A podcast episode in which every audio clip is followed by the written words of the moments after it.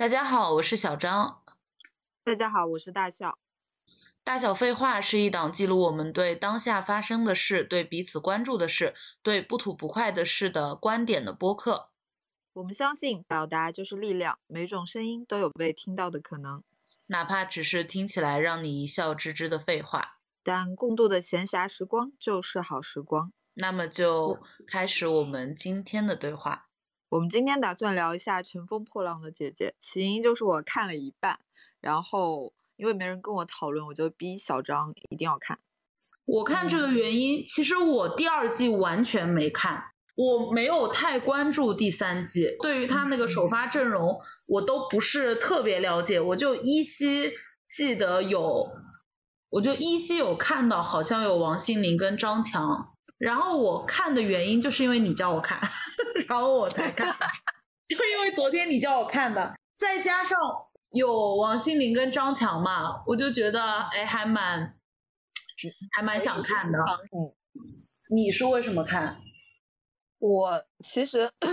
前半段的心路历程我可以跟你分享一下，就是因为第一季我跟你是一模一样，我没有看到后面。嗯，但我也是关注了一下他们的结果。第二季其实我看了第一集，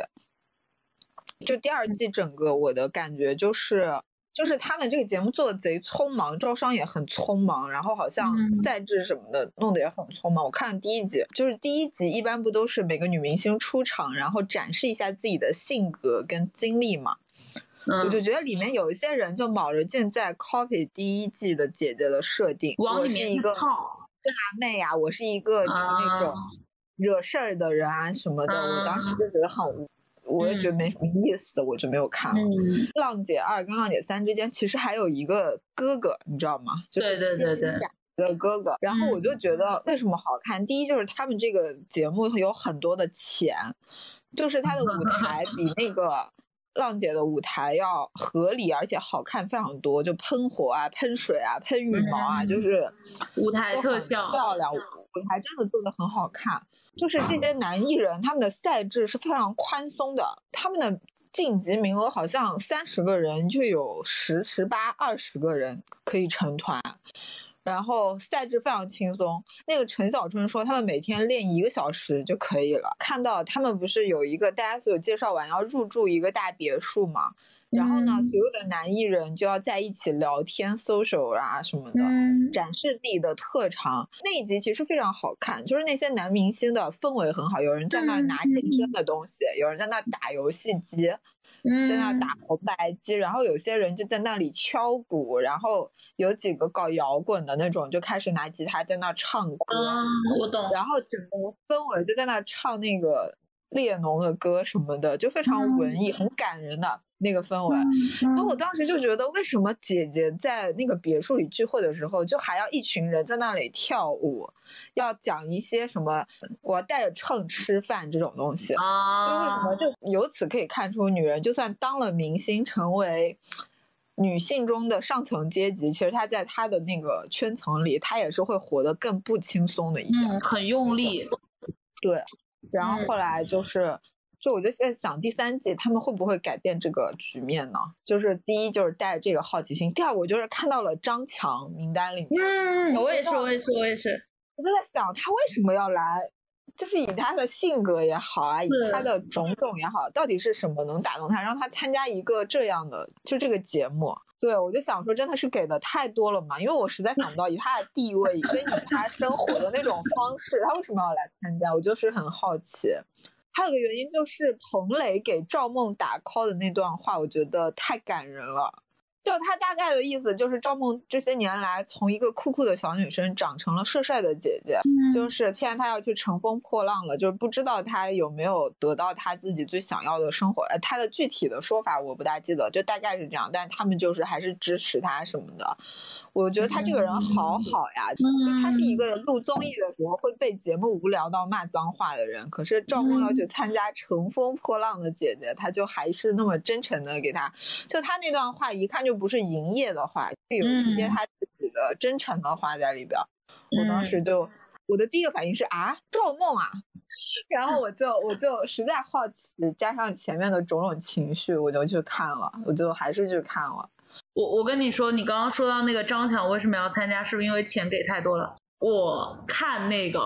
呃，他们女明星依次入场的那一段，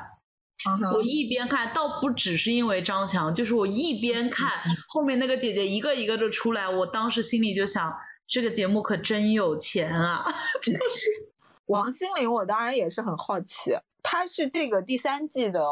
名单卖点之一，就是连我都不大关心他们的这个卡斯，但我都听到很多人在说，就是希望王心凌去什么的，就是。还有就是柳大哥，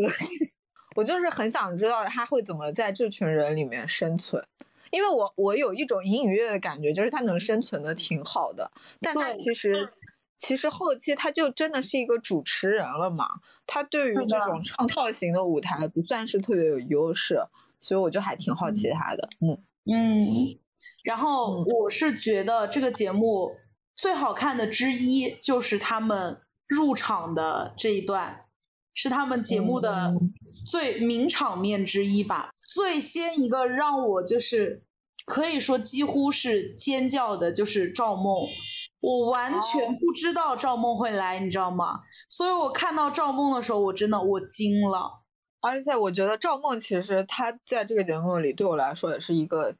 超级加分的，就是她的表现到现在来说，是的，就我觉得她没有没有失去滚人那种，是的，自然自然率真的感觉。对，你知道凹人设的帅跟真实的帅是完全不一样的。我觉得赵梦在里面真的很自然，而且以浪姐的那一种氛围里面的咖位来说，她从某种层层层面上来说是肯定不如一些其他的明星，就是要大牌嘛。但是她在里面给我的感觉，她自己待着还挺舒服的。我觉得她就是一个不。就是他好像已经建立了他自己的处事，就是与人相处的那种系统，他不会因为外界有尴尬的氛围，不太影响到他的情绪。对，其实跟阿雅就是两个很明显两极，可是又表达出了都很自然的一个。阿雅就是完全像水一样，可以对，可以跟每个人交流，他可以融入大家。但赵梦就是不融入，可是他就像石头一样放在海里也。不怎么，也不会有什么突兀的地方，然后是，嗯，而且我觉得他他表演完吸引到那么多的姐姐是太正常了，就是对，对，而且我就觉得真正有有料的人就是会赢得大家的喜爱，对，是的，还有就是他后面跟姐姐的那些交谈，对，就呃，包括他后面吃饭的时候的一些跟他们的聊天。都让我就是加深了对他之前的喜欢，因为之前都只是在看他表演的部分嘛，然后这个里面可以看到他日常跟其他的人相处的一些部分，我觉得，嗯，就是不愧是梦姐，我觉得他就是不卑不亢，是非常舒服的待在那儿的，嗯，对。对，嗯。呃，然后就是两个，我们两个都一样嘛，就是两个看到有一点泪目的，一个就是王心凌，一个就是阿雅嘛。对，王心凌是因为其实我为什么会觉得很感动，是两个原因，一个是因为我最近一直在看一些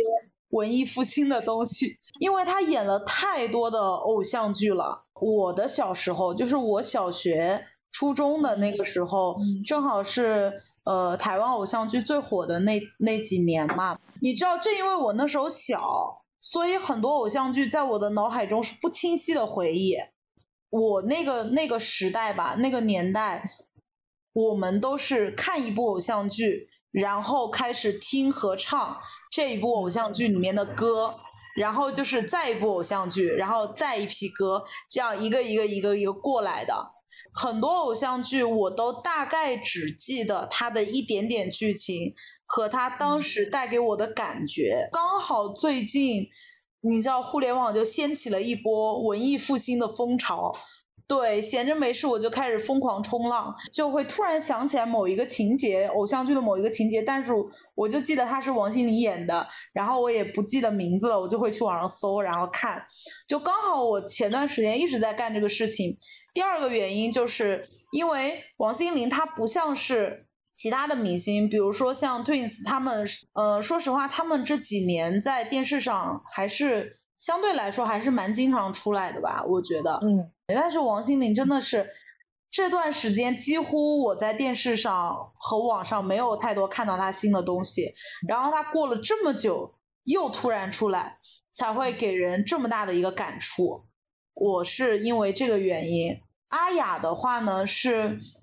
最早在康熙的康熙那个年代的阿雅，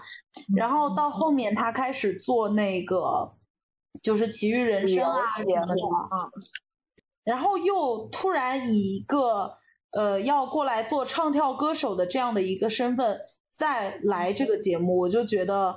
虽然说我这几年一直有看到他，但还是有一个反差。嗯，他突然又回到了那个做唱跳的阿雅，这个也是蛮让我有感触的。我也没有想到阿雅会来，当他站到这个舞台上的时候，我的心情的变化才让我意识到我。其实真的挺喜欢阿雅的，就是我心里挺欣赏阿雅的，也是有后面看《奇遇人生》等等对她的一些情感的沉淀在吧。但那个时候我没有意识到，嗯，后面我看到她就真的很惊喜。呃，这个是我两个最让我嗯有感触的吧。然后还有一个就是张强，呃，张强就是我之前大概知道他会来。然后正好又是又是前段时间开始，我开始又回头听张强的歌。嗯，他最火的那段时间，我也就是我可能还没有出生。然后，然后，然后后面我上小学开始慢慢关注这种娱乐圈的时候，他正好有隐退了嘛。对他没有什么太多记忆的，然后后面是因为我开始喜欢新裤子，我才慢慢开始了解到张强，然后就开始听啊唱很多他的歌，然后前段时间正好又在密集的听，所以我看到张强的时候，我就是非常非常惊叹，然后这个就是我最最让我开心的过来的四个人，其他的人呃有一些唱歌非常厉害的，像谭维维什么的，但你知道谭维维。来参加湖南卫视的这一档节目这件事情非常的理所当然，所以没有给我带来太多情感上的冲击。嗯嗯，对。那你你在看整个明星出场这边的时候，你印象最深的是哪几个？出场这件事情给我的感受不是很深刻，我觉得可能不像你对他们出场。第一就是第二季就是《浪姐二》的出场太无聊了，我不知道你有没有看啊？就是他们第一集来寒暄的，对他那个部分，就是因为二的人总是 copy 一的人的设定，就显得非常假，就像一个拙劣的。失失败了的表演，嗯，就是内地，所以我对这个出场我其实没有抱太大的期望。然后我想我想说的就是，就你刚刚说到的阿雅跟王心凌，就我其实我当时看的时候有就是有一些泪目的感觉，可是呢，我觉得我们俩的心情有微妙的差别。就是你说那个偶像剧的时代，因为我虚长你几岁，我其实已经 懂事了，我就是已经可以 follow 他们比较深刻的八卦了。就王心凌是什么原因呢？王心凌整个人就给我一种恍如隔世的感觉，嗯，就是她出场，她穿的就是那个学生的那种那种学院风的衣服，我当时就在想，她不会又去跳爱你吧？很多女明星其实她们在这个舞台上的第一场比赛，她们不那么想要，有可能就会规避掉自己的成名曲。就是有些人他们就很怕别人总是记得一开始的那种自己嘛。但有些人因为他的他可能只有成名曲，所以他就是他又很想赢的话，他们会选择在舞台上表演那个。可是我觉得王心凌她给我的感觉就是她都不是，她不是为了。想要刷自己的存在感，证明自己一开一开场就能赢，他在唱这个歌的，他就是像他讲的那样，他就忽然已经释怀了，就觉得如果大家对我的定位是这个样子的话，我在上面甜甜的唱到八十岁也可以。我觉得他那一段讲的是还算是蛮真诚的吧，那个话，对，跟他的行为匹配起来。但其实我我当时最感触的是，就跟你有点像，是因为王心凌她其实沉寂了好长时间了，已经，而且我知道她沉寂的种种原因。第一就是她好像因为生病整过容，然后被别人说她毁容了。就是要讲女明星被观看的这个属性了，就是大家不会去同情她们或者是怎么的，就会觉得你变丑了而已，不会觉得好像就是你是因为疾病或者什么，大家不会关心这个的。就是你丑了，你就是得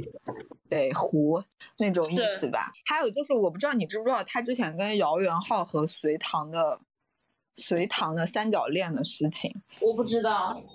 就是姚元浩跟隋唐是另外两个台湾的不知名艺人，可能隋唐稍微有名一点吧。对，姚元浩跟隋唐他们俩就是长跑情侣，中间分分合合很多年，就是大概在一起了六七年，分手过三四次的那种。就是姚元浩他这个人蛮花心的，就是那种高大的冲浪男。然后他跟隋唐在交往的时候，中间分分合合有有在他们两个人。虽然对外说分手，可是其实暧昧不清的那个时间点，就是跑去跟别的女明星谈恋爱，这是经常的，是什么林伟君那些都都出现在他的名单里。然后王心凌就比较倒霉，她是最后一个人。姚元浩跟隋唐分手第一次没有分干净，但他已经跟王心凌在一起了。结果他后来又跟隋唐复合，结果隋唐就。后来知道他其实已经跟王心凌交往了，然后结果隋唐就在一个发布会上说他跟姚元浩分手了，而且是就有这么一个情况，他就觉得他知道这件事情的时候，他就说了一个非常八卦记者很喜欢的标题，说他的心像被美工刀割过一样，就是美工刀事件。王心凌就因为这件事情就成为众矢之的，就他就觉得一个爱情长跑的情侣最后被王心凌拆散了。关键是王心凌其实在他们两个真正分手之后就。还是跟姚元浩交往了一段时间，但姚元浩后来又劈腿了。就这件事情之后，王心凌就彻底沉寂了。就是她其实中间有想要发一个成熟风格的那种专辑，也没太成功。就是虽然很多乐评人，就包括微博的那个什么耳帝啊，就是内地这些比较流量大的乐评人都夸奖过那张专辑，其实蛮好听的。嗯，然后还说他当时在台北跨年的现场唱的挺好的。就是说他状态还在，但是呢，就就他这个人就起不来了，在在种种的这些新闻之后，结果我就看到他在舞台上就还在那里跳那个爱你，就是就他的那个笑容，那种甜美的感觉，就是有一种恍如隔世，你就会觉得哇，就是这个人他其实也没有完全放弃自己，他还是抓住了一切他在能抓住的机会，所以当时就是。很感触，就觉得他的那个笑容挺冲击的。嗯，是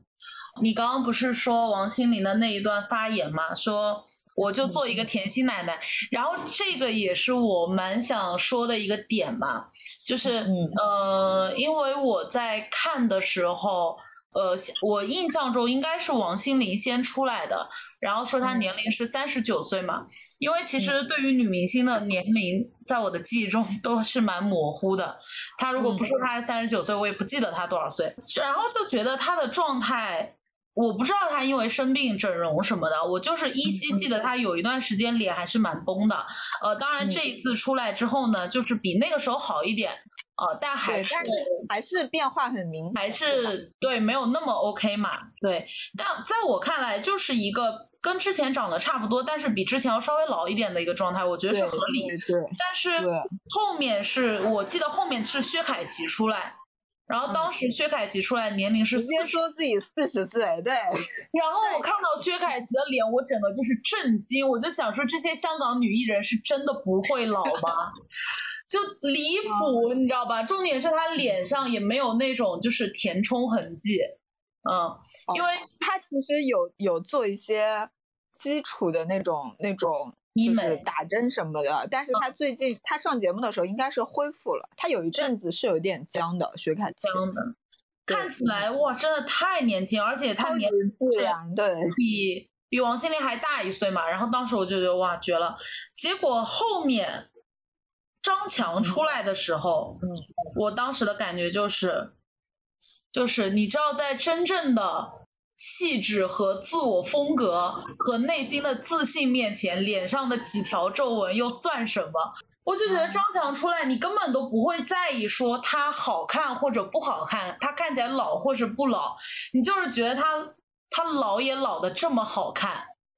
他现在就是这种自然而松弛的、带着皱纹的一张脸走出来的时候，会比如果你今天看到他是一个精心维持的很年轻的状态，看起来更让人。发自内心的欣赏他，就瞬间打消了我之前一直在关注哪个明星维持的好，哪个明星维持的不好的这样的一个注意点，就是仿佛他的皱纹也是他自我表达的一部分，也是他态度的一部分，就是我根本都没有在 care 这些。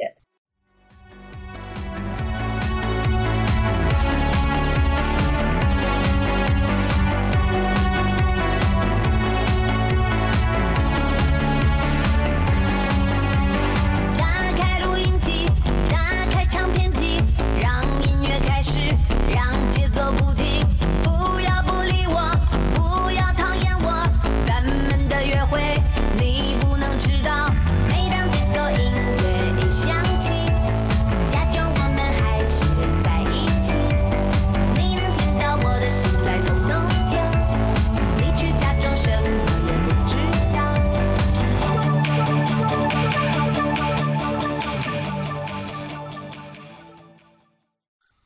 其实关于王心凌，我还有一个想说的，就是，呃，提到浪姐这个节目嘛，就大家一定会讨论到关于成熟女性的年龄以及态度。呃，像过去我们强调女明星一定要是不老神话啊，我们赞扬那些不管多少岁都在容貌甚至性格表达、个人风格都保持年轻不变的这些女明星啊。当然这几年开始，我们也开始接受认同。并且欣赏那些呃坦然接受年龄的增长、容貌的变化，以及内在由年龄而变得从容淡定、变得更有深度的这些女明星，也就是所谓的优雅的老去嘛。呃，并且我们会认为优雅的老去是一种更高级的态度。呃，而这个节目其实主要也是想要向我们传达的也是这样的一种价值观嘛。啊，同时这个也是我自己就是深以为然的一种。面对岁月和年龄的态度，呃，但是当王心凌她对着镜头说出“就当一个甜心奶奶也不错啊”的时候，当她表达的和我所认同的观点不一致，并且她非常坦然的说出来的时候，我当时几乎瞬间就 get 到了她想表达的东西，呃，因为她说这句话的时候的那种坦然、自然和自我认同感，其实是打动到我了。让我意识到了，其实最重要的不是选择年轻还是选择优雅老去，而是我们是否拥有这种选择的权利。不管你对于年龄是抱有什么样的一个态度，你都可以非常自然的说出你的态度。这一切是来源于你的自我意识，并不是说我要去迎合他人的期望。那我也觉得我们的社会环境应该去给女性更多的可以自然表达自我选择的一个空间。嗯，我刚好真的很想接着你刚刚讲的王心凌跟薛凯琪这两个人，我想继续说两个。一个就是你刚刚说的，你你的意思其实我就懂了，就是其实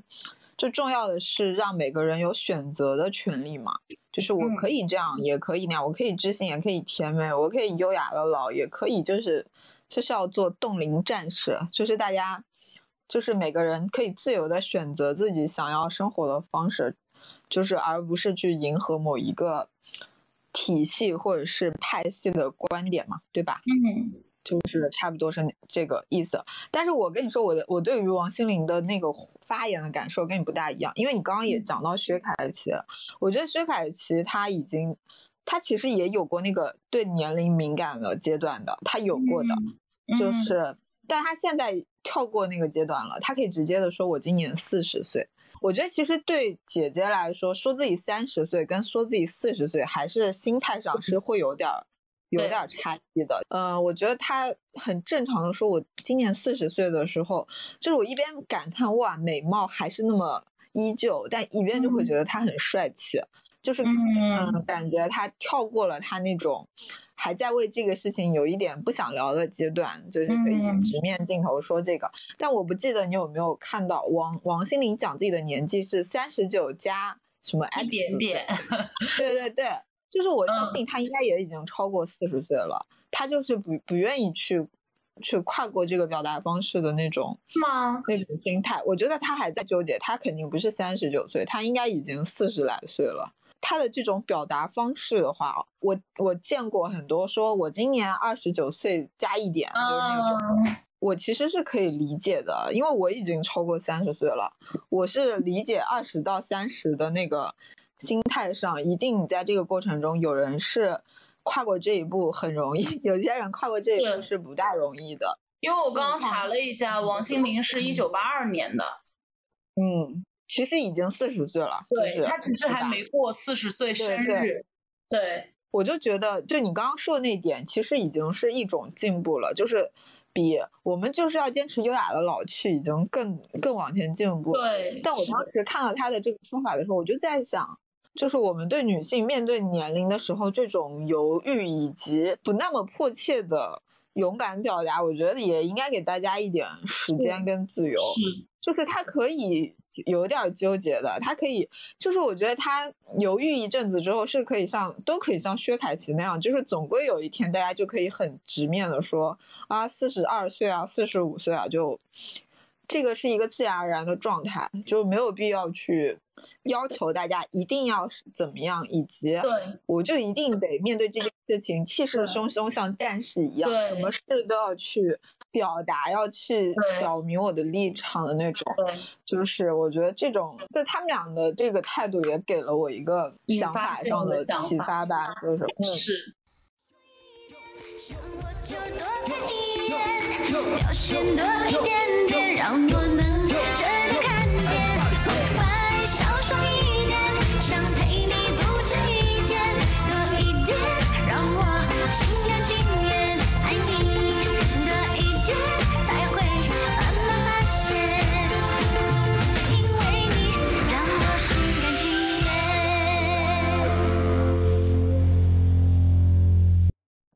我跟你说，我其实对《乘风破浪的姐姐》在女性观点上面的传说，我是没有期望的。我对她不抱这个责任感，因为第一是因为我们的整个文化环境，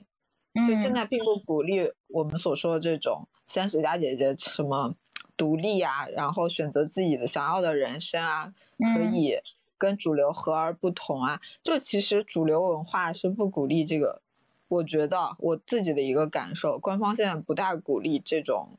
表达。因为现在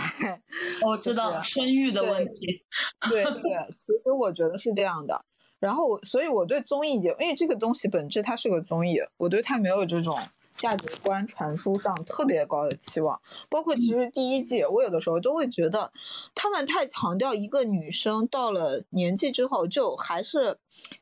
还是那么漂亮，还是身材很好，就是厉害。我觉得这种想法就很像，就是我虽然很喜欢小 S 啊。但我觉得小 S 有一阵子，她生完前两胎的时候，对于身材的迅速维持，其实给了很多普通的年轻妈妈蛮大的压力的。是的，就是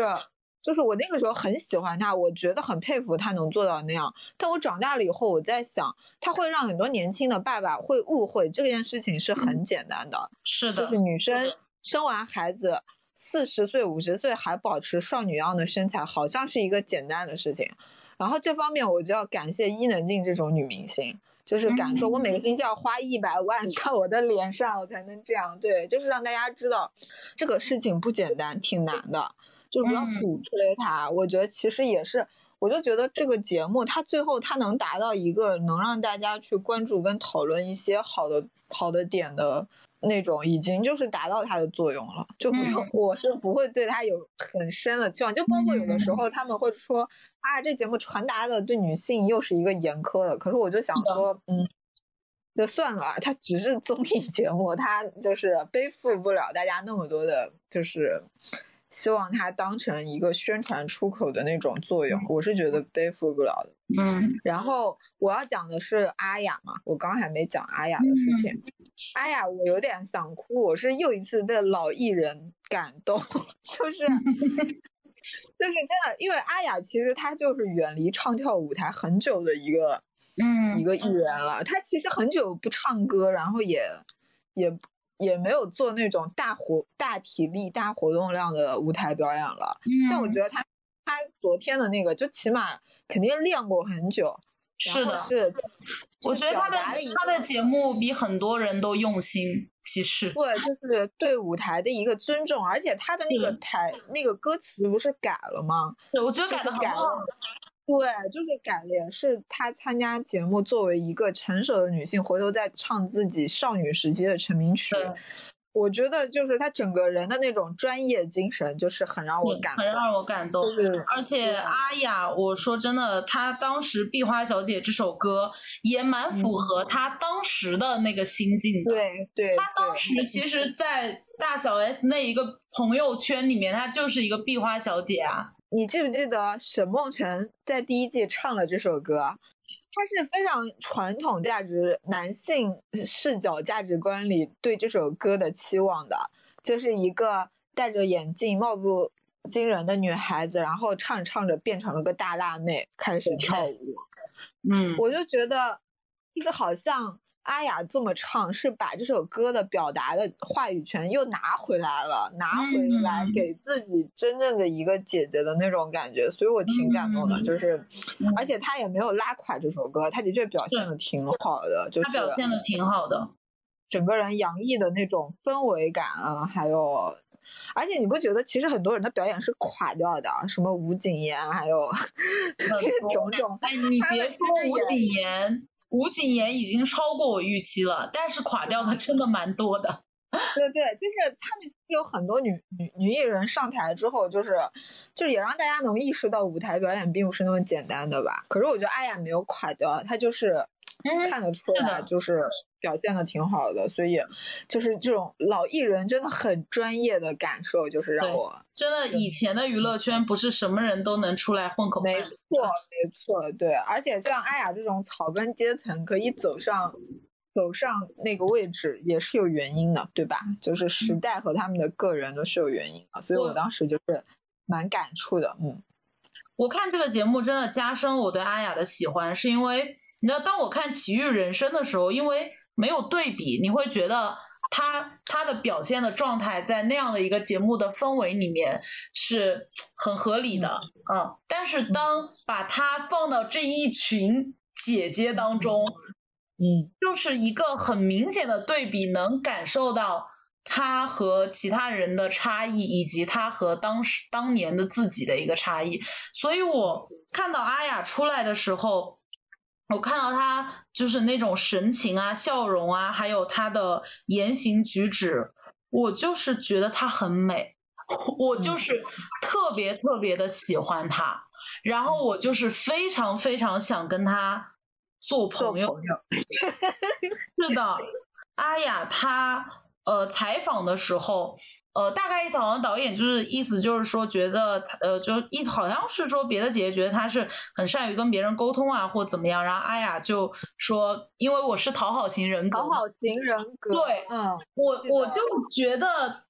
他应该是从小就是这样的一个人格。但是当现在的他以那样的状态说出“因为我是讨好型人格嘛”，我觉得他已经并不会为自己的讨好型人格而困扰了。嗯，我觉得可能呃年轻时候的他会为自己的讨好型人格而困扰的。当时不是也有争议嘛，就觉得他的那个朋友圈子的其他女生都会欺负他或怎么样。嗯可能他是会为此困扰，但是当我在看到现在的他在采访的时候说出这句话，我觉得他已经清楚的认识到自己的讨好型人格，并且跟他和解了，他也不再会为这样的人格而困扰，他会去呃非常好的运用自己这个人格当中的特质，可以给自己带来的好处，去灵活的运用它，而他其实已经达到了内心的自洽，不太再为。这样的人格而去伤害到自己了，我觉得这个是挺好的一点。然后你刚刚讲到这一点，我其实忽然就觉得，就是因为你知道，其实大小 S 曾经是呼声很高的，就是上浪姐的人选。嗯，就是我在别的别的那个时候，哎，那个俄组啊，我超级我超级期期待看。我虽然知道小 S 不可能来，但我蛮期待她来。但我心里又隐隐觉得，如果她真的来，她会让我失望。对，我告诉你，我后我其实当时我就仔细想了一下，就是只有就他们的那个七仙女的那个朋友圈那个小团体里，真正有勇气走走进这个节目的，可能就只有阿雅。我说实在的，大小 S 他们两个其实他们两个的优势，在这样一个庞大的群体，然后竞争压力这么大的一个群体里面，我觉得他们两个就是表现不出他们的优点。他们俩得在一个稳赢不输的局面里，才能展现出他们可爱之处。大 S 跟小 S 这两个人，对的，在绝对安全以及稳以及稳赢不输的局面里面才有。我觉得范晓萱是真的社恐，我觉得范晓萱是，我觉我觉得范晓萱应该也不太会来。范晓萱渐渐从做专辑变成做乐队，从乐队变成做电影音乐人，我就觉得就是一个社恐人在找寻自己人生方向的一个。他最后找到了做电影音乐，就只要自己对着机器跟画面就行了不。需要跟任何人讲话。都去演出了，我就觉得，你看他唯一上的那种谈话或者是综艺节目，就是跟他的这个小团体姐妹出现的这种节目，他们其实是很依赖这个小团体生活的。嗯然后，反而其实你就觉得像吴佩慈、马 Q 和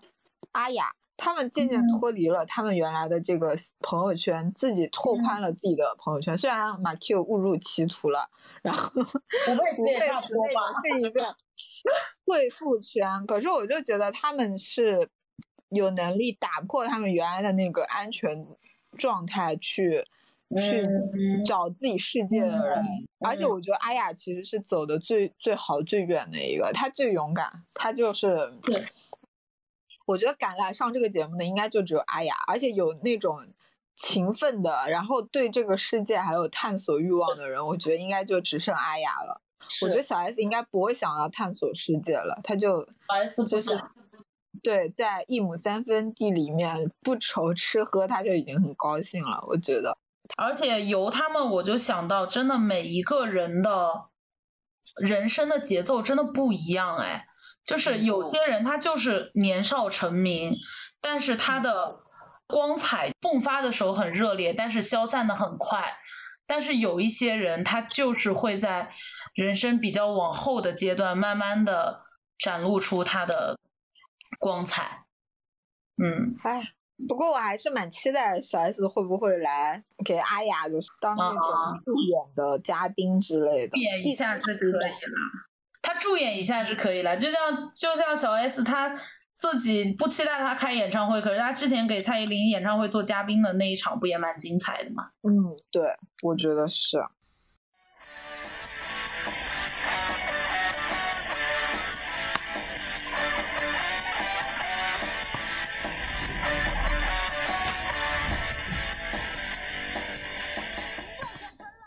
就是我们刚刚不是讲了姐姐的出场嘛，然后呃，关于舞台这一块儿，你的感受是什么？关于舞台，我印象很深的是两个人，一个是那个唐诗逸，嗯，就是那个跳古典舞的女孩儿。对，嗯。我觉得她那个舞还真的很美，就是就有一种水墨画的感觉，嗯不知道如何形容。嗯，然后还有一个印象蛮深的，就是那个谁，谭维维。嗯啊，他给我的感觉是，因为他以前在我心目中就是一个大嗓子的歌手，铁肺嗯歌手，嗯 就是爱唱女高音的。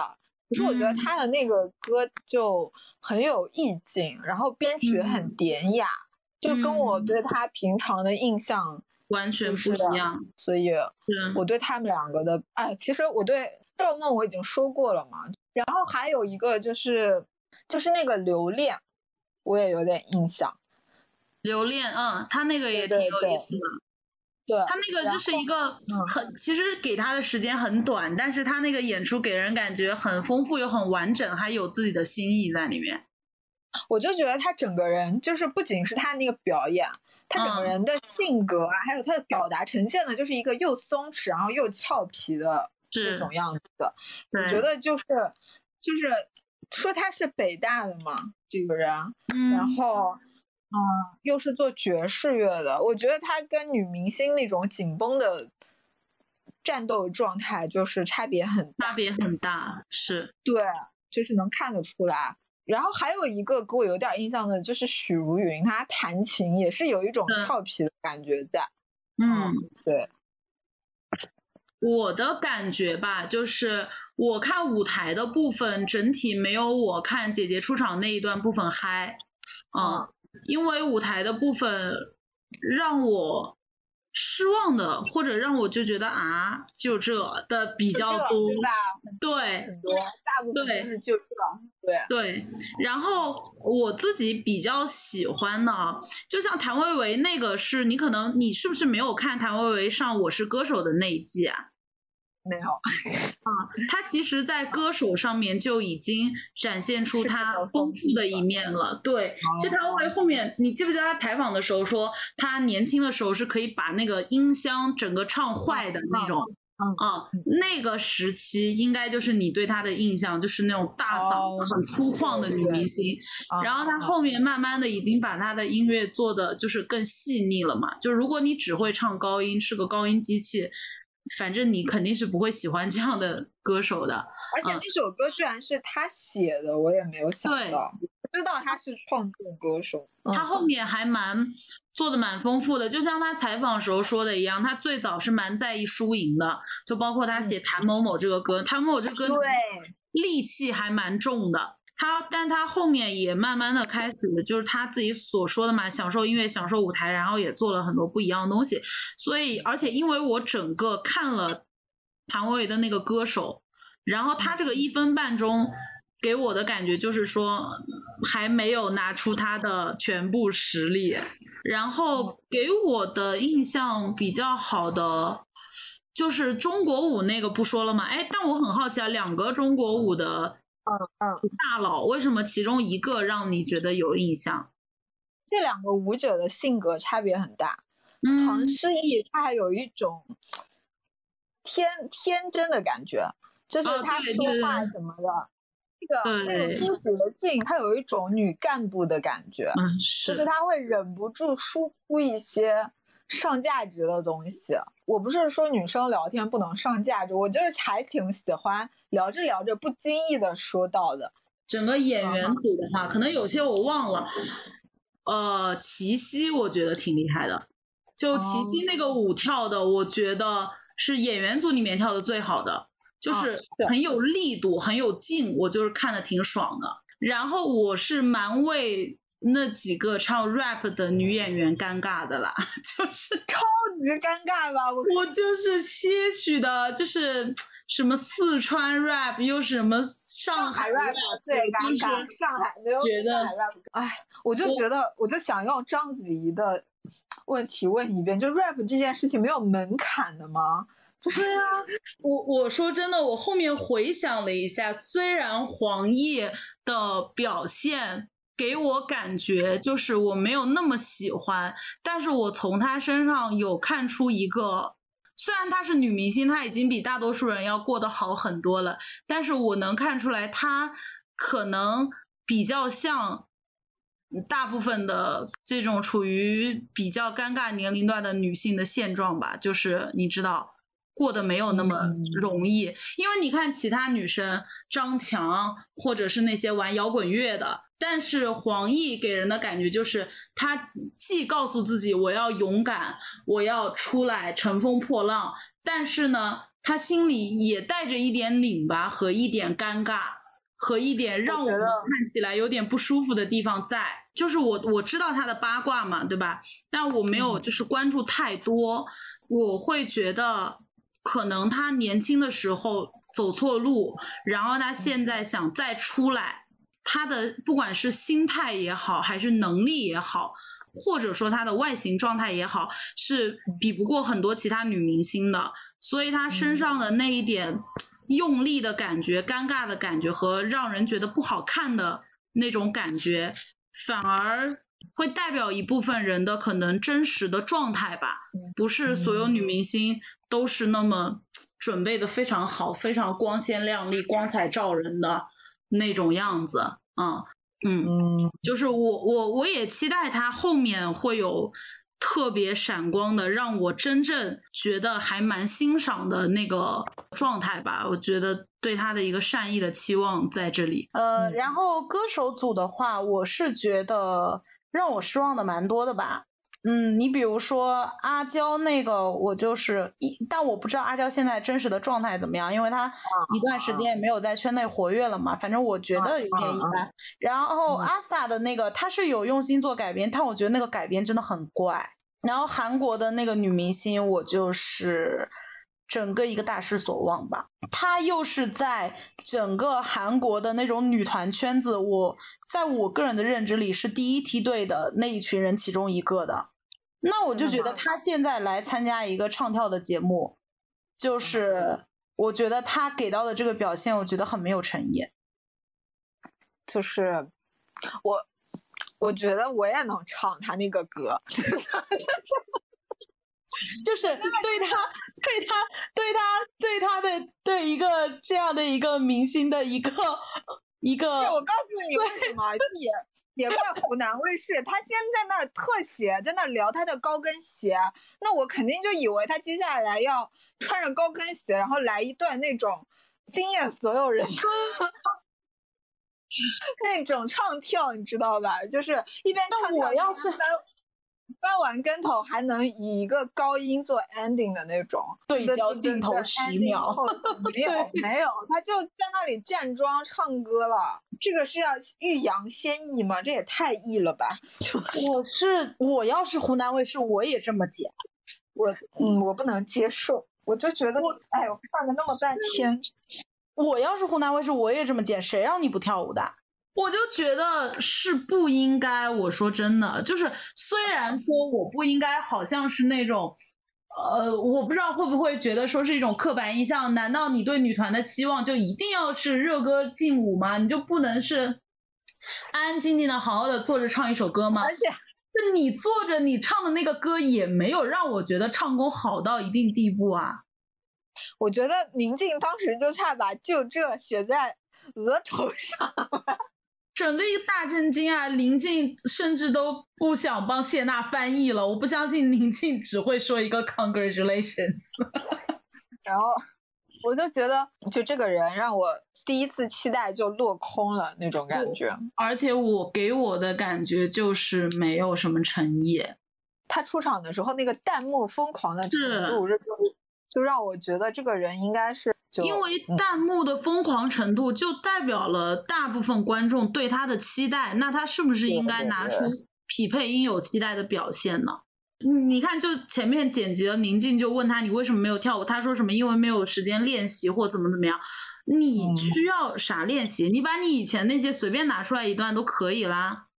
然后，哎，嗯总而言之，他这个我是也稍微有一点就是比较失望一点的啊。我觉得许茹芸是我比较符合我预期的，就是一个歌手拿出来的带诚意的表演，嗯因为他并不是只是在嗯嗯吃老本就唱一首大家耳熟能能详的歌。我觉得是非常有诚意的一个表演，不管是曲风嗯边弹边唱，然后整个全情投入，我就是觉得很棒，嗯。然许茹后芸主要是她很符合我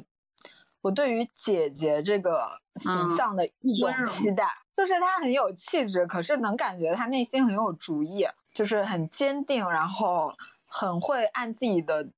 想法去执行的人。我而且还挺有趣，我就觉得还不错。嗯，我觉得许茹芸的那种身上的三十加力量是你会欣赏的力量，但是那种一上台就开始唱 rap 的女星的力量 是你不会欣赏的力量，是吧？三十加姐姐互怕互这个词，我真的是不能接受。不是很能接受。然后那个，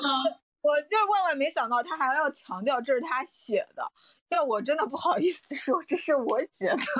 那是他的得意之作。真的是我很害怕，我只能说互 怕的笨拙和尴尬中，反而引起了我的某种共情吧。希望没有，我觉得 加油我。觉得节目需要他，就是这个节目是就是嗯，对吧？嗯，也没啥了吧？像张强，我就觉得，虽别人觉得，哎，他也是在他自己的舒适区啊，也没有在突破啊，但是我觉得张强没有什么可突破的，就我觉得通常就是看他想来玩多久。对他不是一个需要用力的人，他就是在那唱他自己喜欢的就可以。我觉得他已经是他的完成式了，我我觉得他已经没有什么需要那个了，他已经是女王了。于文文，我觉得就是，嗯，就是其实回到我们刚刚聊女权、女性主义的这个话题，于文文让我觉得不舒服的一个地方是在于，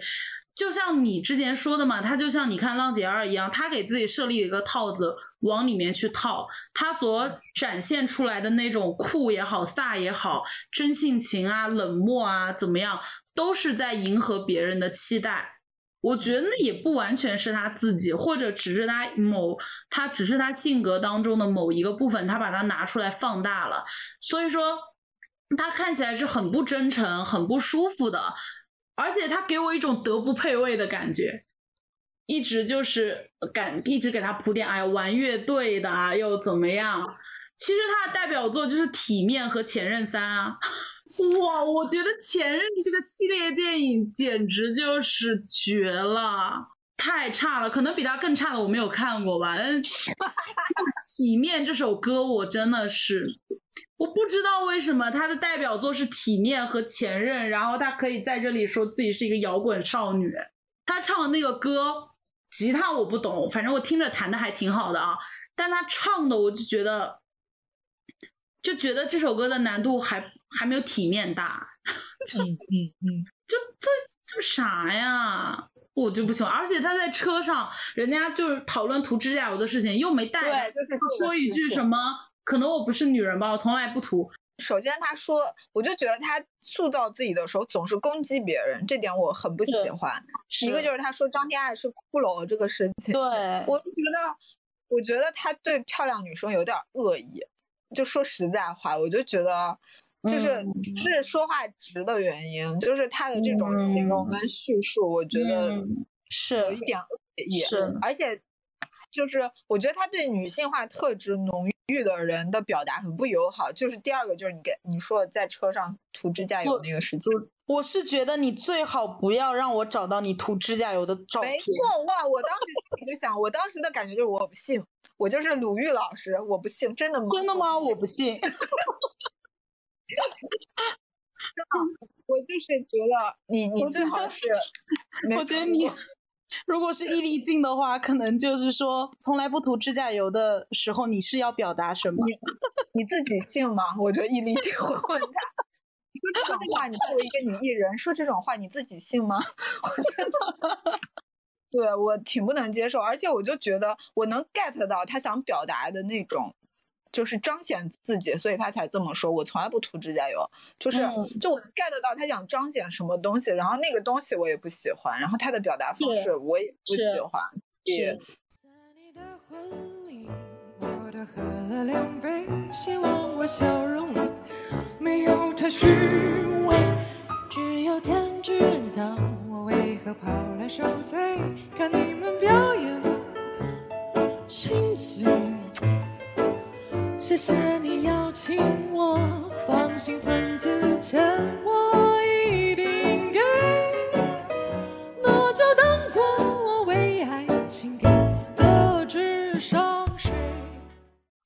真的很喜欢 那英。我觉得那英是，就是宁静和那英都是给人乍一看说话直的那种人，但是那英就是那种只要你了解他之后，你就会很好跟他相处。就像吴莫愁说的，娜姐是很好相处的人，但是宁静会稍微难一点。他，我觉得宁静就像他自己说，他是表面说话直，嗯然后嗯其实心里面有点拧巴那种人。嗯嗯嗯。嗯，我觉得那英这个人粗中有细，就他还挺会观察别人的是情绪啊，或者是什么的，就是他有时候说话吧，我觉得他还蛮会衡量这个人他能不能接受我这个说法，而且我觉得其实他他跟宁静一开始不是在圆桌跟谢娜三个人有一段对话吗？是后来他们中间就是看过初舞台之后，又回到宿舍，他俩又有一段对话。我觉得那个时候那英已经对宁静转换了交谈的方式了，嗯，就是一开始他们在那个圆桌的地方，他俩有点针锋相对嘛，就是很尴尬。其实我觉得那个场面啊，我觉得那英没想针锋相对，是宁静把那个东西挑起来了，那英就觉得那我也不能怂下去。对对对，但我觉嗯得那英有有有一个层面的理解，就是他会觉得这个节目也许要求他们这样，就是在一个初见啊，他们两个作为 leader 的场合，他俩得展现出一点儿戏剧化。嗯然后我就觉得他们俩到了宿舍以后，那英已经意识到宁静这个人，你不能你不能跟他绕着说，你要单刀直入的劈开他，要不然你们俩永远说不到重点。就是因为他很爱杠你，你知道吧？你有时候认真说一件事，他为了杠你，他就会把他给带走。但其实那个话他自己回头听也会觉得是没有逻辑的，他就硬对，很没有逻辑。所以我觉得他后来就那英，其实这个人我觉得粗中有细。他就回到了宿舍之后，他就立即单刀直入的跟他解决这个问题。我要谁？我要谁？那个于文文我摆弄不了。就是两个人都超不想要于文文那边，我笑死。对，我觉得那一段就还挺真实的，就而且我就觉得那英胜券在握，就是因为他知道如果给莫愁选，莫愁肯定选他。对，所以我觉得宁静这个人呢，你说他不不聪明，他其实也挺乖觉的。我觉得这个词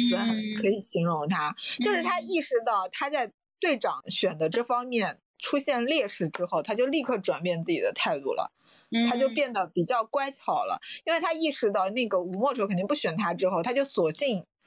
他自己先接纳文文，然后呢，嗯。他就做出一副就是为了赢他跟他的队员的那种态度，嗯。而且他就开始说那英非常的聪明，他其实一开始没有把那英太当回事儿，我觉得。就他老是跟他针锋相对啥的，后来他输了一城之后，他才开始重视这个人。对，而且我觉得那个饭桌上最好玩的就是阿雅，阿雅就立刻 get 啊到了帮宁静争取吴莫愁，我觉得非常有趣。这个时候就体现出主持人的重要性了。我说，但是我看到后面于文文吃饭的时候，你记不记得，就是嗯哼他好像说了一个话，让那英很不高兴。他我记得他就是意思说他们不是要去争取别人嘛。然后嗯这个时候有人接了一句，就是也是双向选择的，就是他们去找队员这件事情是双向选择的。嗯嗯嗯，然后于文就说了一句：“那选到不想要的也可以使用刚刚你们那招。结果那个那英就就是意思我刚刚那个没有用招，那英就怕别人觉得他是使嗯用了计谋，我是这么感觉的。然后他就黑脸了嘛，然后那个宁静就怂了，瞬间就怂了。没有招，我们没有招。对对对对所以我觉得宁静也是像他自己说的，他也蛮有点外强中干的那种。就是如果那英能够一直表现出，就是宁静如果一直在那英这里占不到便宜，我觉得他俩就会相处的很好。还挺有意思我觉得就是，